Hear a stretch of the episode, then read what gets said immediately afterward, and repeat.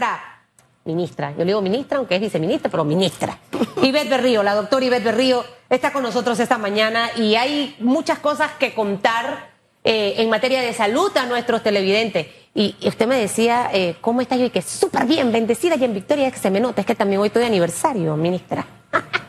hoy cumplo 22 años de casada. Qué maravilla. 26 de estar con el héroe nacional. Bastante tiempo, ¿vio?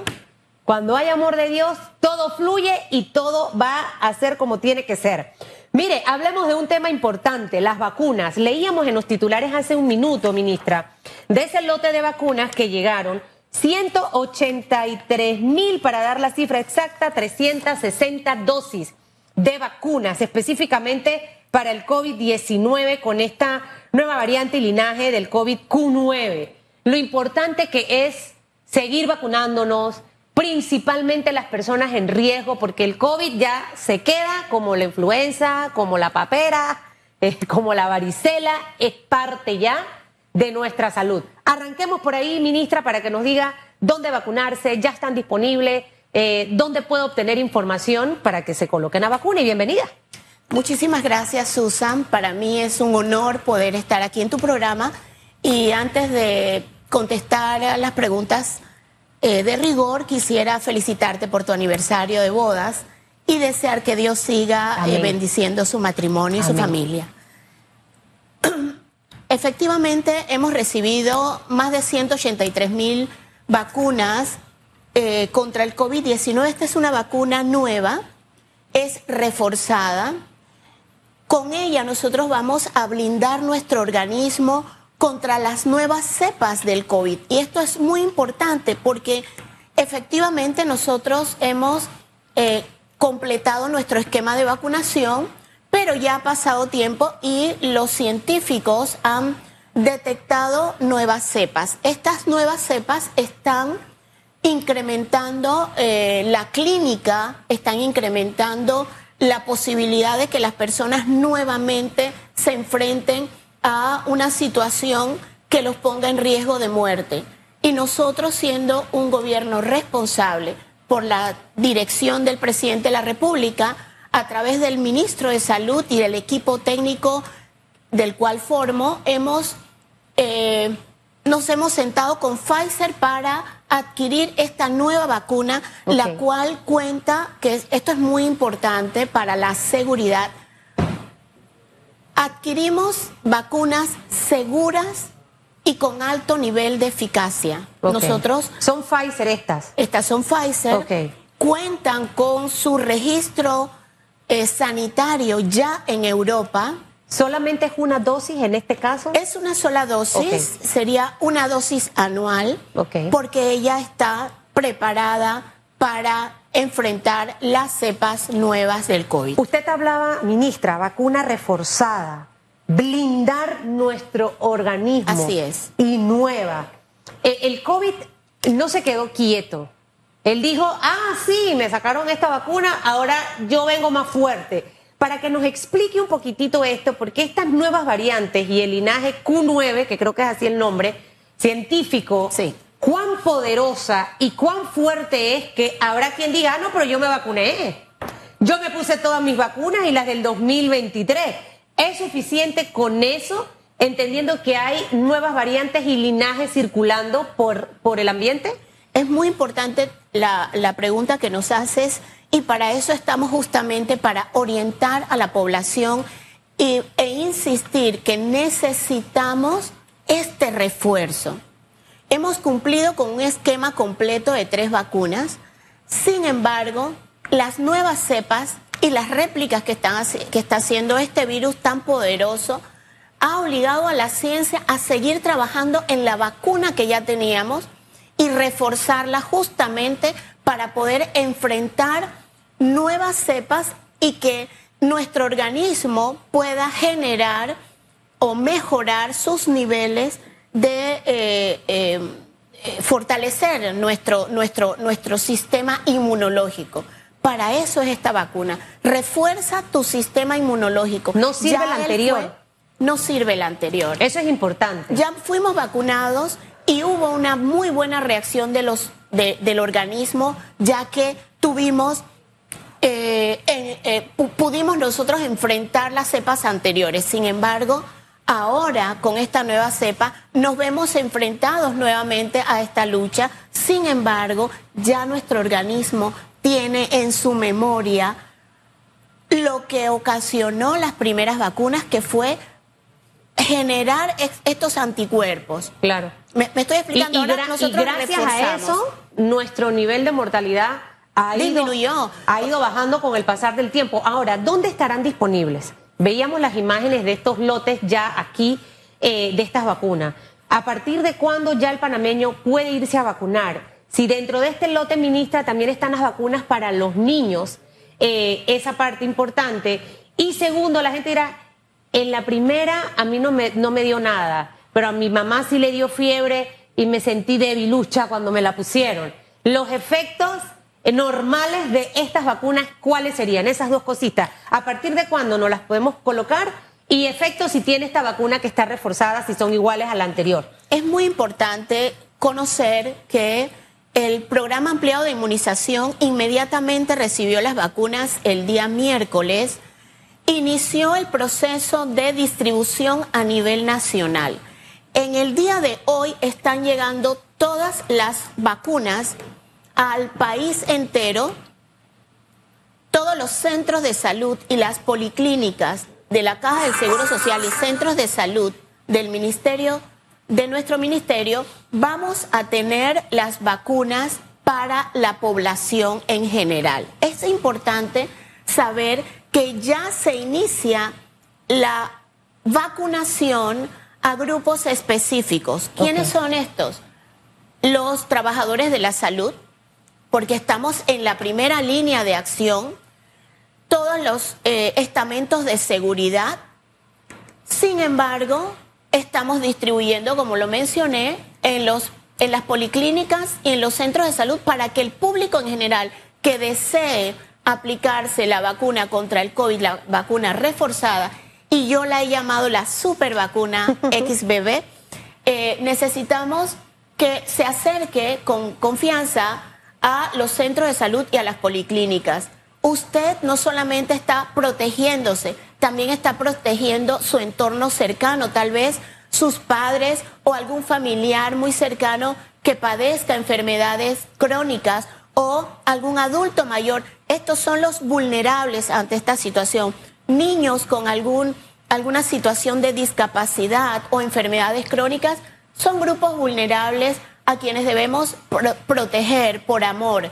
Y eso es lo que nos lleva a todos nosotros a querer vacunarnos. Usted puede decidir vacunarse asistiendo a las policlínicas y a la caja del, de, y a los centros de salud del Ministerio de Salud. ¿Van a tener al punto de vacunación? ¿Vienen los carnavales, ministra, algún tipo de iniciativa para tratar de que la gente se vacune más. En algún momento lo veíamos en Albrook, terminales, centros comerciales, algo de eso tendremos por carnaval. Nosotros tenemos un programa ampliado de inmunización sumamente activo. Las enfermeras eh, panameñas han mostrado amor a, su profesión y ellas han generado eh, innumerables giras en diferentes áreas y puestos de vacunación. Están organizándose para ello. Seguramente nosotros eh, en el transcurso del día de hoy y el día lunes vamos a estar dando comunicados. Esto el ministro nos tiene que dar la autorización para que podamos emitir eh, a la ciudadanía puntos específicos de vacunación. Qué bueno. Por ahora solamente policlínicas y centros de salud y esto va a ayudar a que la población pueda disfrutar de su verano, de los carnavales, de las diferentes ferias. Semana Santa. Semana Santa, o sea, son vienen festividades en donde hay mucha concurrencia. Nosotros hace un fin de semana participamos de las mil polleras y la, la concurrencia fue enorme. Ahorita está la Feria de las Flores, vienen las ferias grandes de Chorrera, de Azuero, de, de Chiriquí Así que usted al final tiene en sus manos la decisión de vacunarse y la ministra nos ha aclarado muchas dudas por si usted tenía alguna inquietud. Lo otro, ministra, para aprovecharla durante también la entrevista, porque ahí tengo tres temitas más. Los casos de influenza, la gripe, el dengue, el resfriado, el COVID, y uno dice, y yo, a veces digo, ¿tienes COVID? Y me dice, no, ya me hice la prueba, tengo gripe. Entonces uno se confunde, ¿no? Eh, lo importante que, que es ir al médico porque uno nunca sabe qué es lo que tiene, ministra. Y ahorita mismo tenemos muchos casos de virus respiratorios andando. Mira, has tocado un tema sumamente importante porque todos estos, todas estas, eh, digamos, cuadros clínicos son muy parecidos.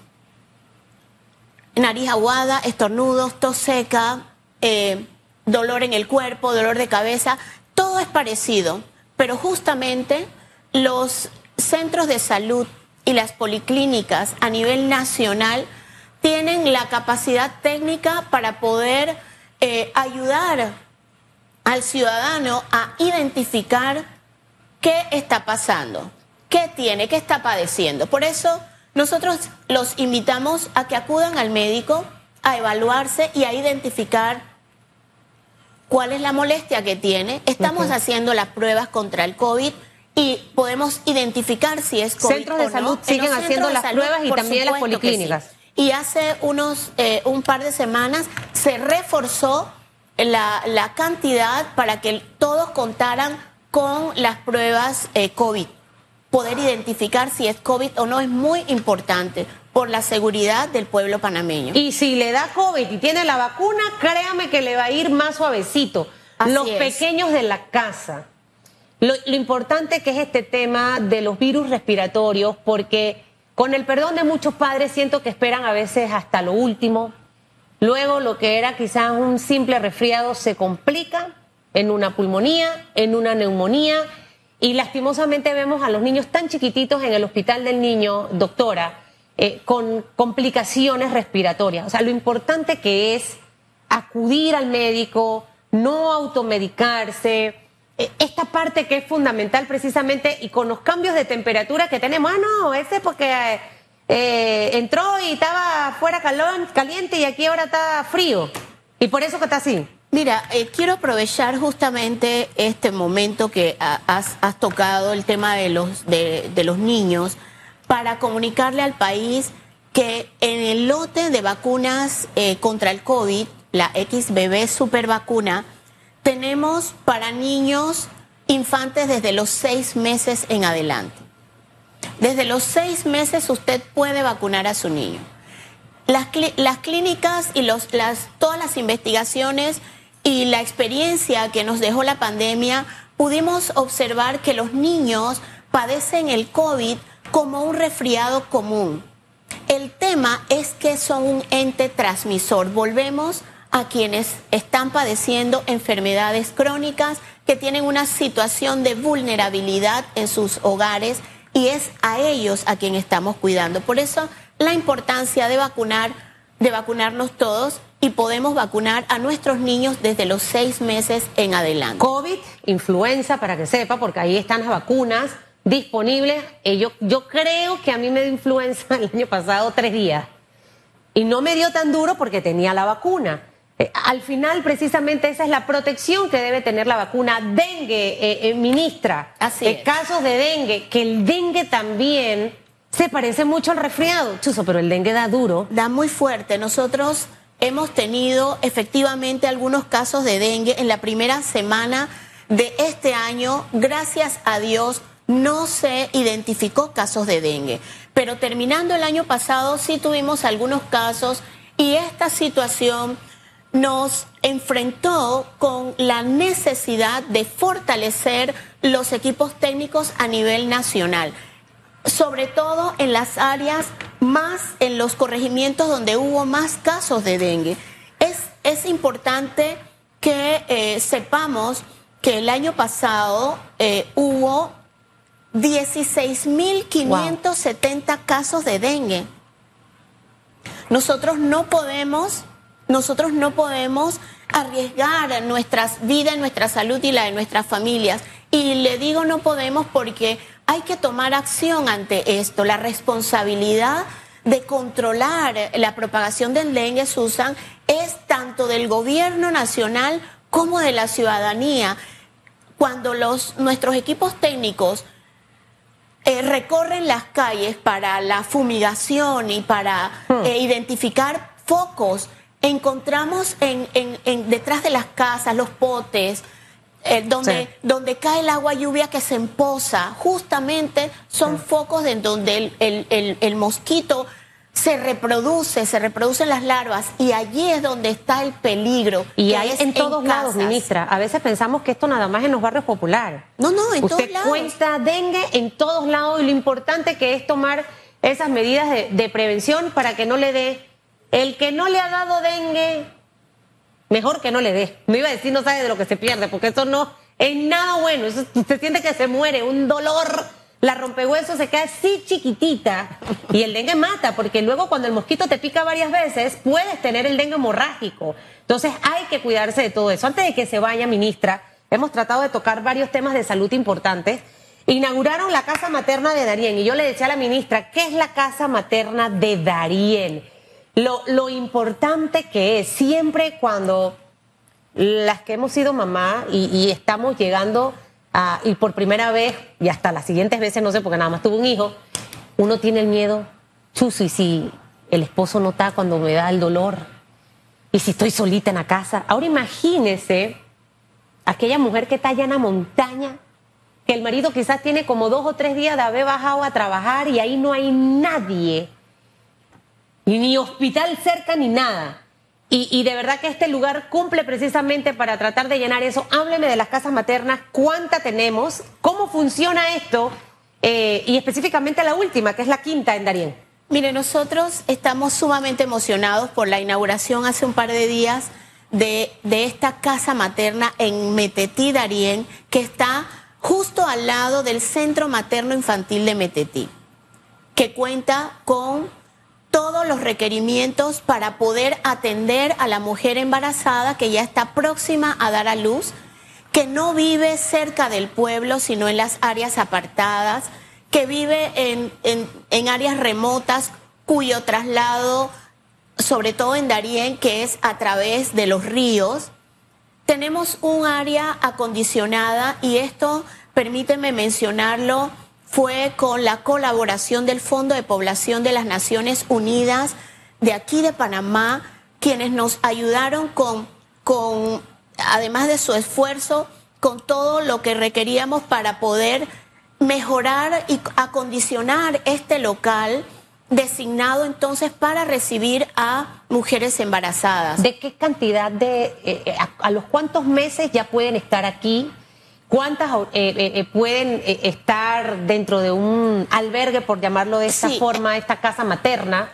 me imagino que allá hay médicos, enfermeras que están listos para traer bebés al mundo. Así es, Susan. Todas estas, la mayoría de las mujeres, mira, eso es un logro del sistema de salud de muchos años porque se ha estado con la, con la información que se le da a las mujeres, la necesidad de llevar todo su programa de citas médicas y de evaluaciones prenatales, los, las van orientando a la fecha en, en, que ellas deben estar atentas para poder acudir a esta casa y ser atendidas por un equipo técnico de enfermeras y técnicos de enfermería que están evaluando y están monitorizando al feto en sus últimas, en sus últimas semanas. Nosotros consideramos que es primordial tomar la decisión de acercarse al centro de salud para sus evaluaciones porque la van a orientar adecuadamente en el día o en, la semana adecuada. Después de las 32 semanas ya puede ir acercándose a la casa materna y va a estar el tiempo necesario allí en ella porque pues, está acondicionada para que los familiares dejen a la, a la, a la esposa bajo el cuidado del personal del centro de salud de la casa eh, materna del centro de salud de Metetí. Nosotros estamos sumamente contentos. Cuando la mujer está lista para, para poder tener a su bebé, pasa al centro materno infantil en donde están las salas de parto con los médicos y las enfermeras especializadas para recibir al bebé. Nosotros consideramos que es necesario tener más. En el país tenemos cinco casas maternas todas en áreas de difícil acceso. Quisiéramos poder llevar otras más y estamos esforzándonos y trabajando con UNFPA, identificando las áreas, sobre todo las del Plan Colmena, para poder dejar un legado y que la población panameña, eh, sobre todo las mujeres embarazadas, puedan contar con un área como esta. Bueno, y me encanta esa noticia, ojalá eh, eh, que avancen varias y que la próxima administración pueda continuarla. Es más, no le cambien ni siquiera el nombre, hombre. Le ponen, se ponen a estar cambiando nombre a chutupo a las cosas. Eh, y de verdad que eso es, una, un, es un tema. Lo importante que es que en el momento adecuado la madre que va a dar a luz reciba la atención. Vamos a evitar muchos casos de niños que vienen con capacidades especiales. Es muy importante eso. Porque, porque no fue a tiempo, precisamente. Imagínese bajando de allá de una montaña, caminando en ese estado con una barriga.